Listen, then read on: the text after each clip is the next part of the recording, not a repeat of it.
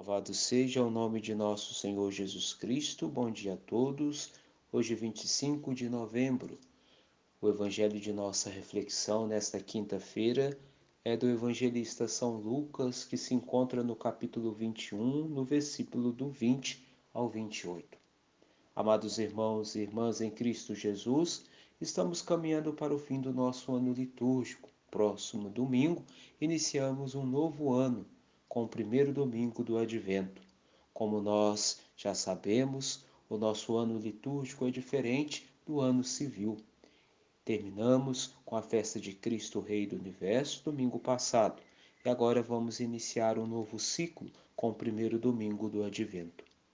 Hoje no Evangelho, Jesus nos fala da destruição de Jerusalém. Foi condenada e destruída, mas ao mesmo tempo que ela foi destruída, ela foi reerguida pela fé. Amados irmãos e irmãs, a destruição que nos fala o Evangelho de hoje, ao mesmo tempo que a destruição é libertação.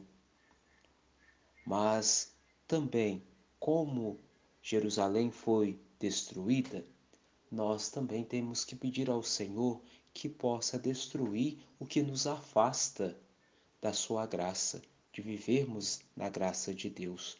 Cada um de nós sabemos o que nos afasta do amor de Deus. Então temos que fazer este movimento de reconstrução, participando ativamente da vida da igreja, participando do sacramento da confissão, para assim nos construirmos, reconstruirmos como Jerusalém foi reconstruída através da fé. Assim também, amados e amadas, deve ser a nossa vida. Sabemos das dificuldades que nos afasta da graça de Deus, mas ao mesmo tempo temos que pedir a humildade ao Senhor para que Ele possa nos ajudar a reconstruir.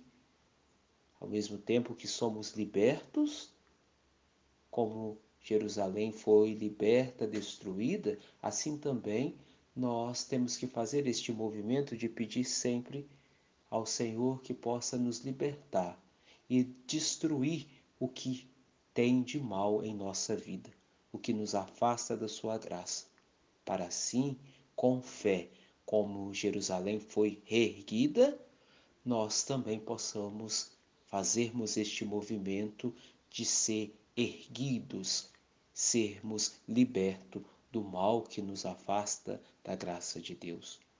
Peçamos no dia de hoje a intercessão da Virgem Maria e de São José, que possa nos ajudar no nosso horizonte de ser, de erguermos, de sermos destruídos aquilo que nos afasta da graça do seu amado Filho, para assim ficarmos libertos e sermos firmes na fé, como Jerusalém, ao mesmo tempo que foi destruída, mas foi libertada.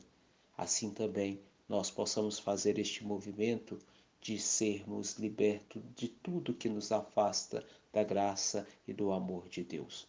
Louvado seja o nome de nosso Senhor Jesus Cristo.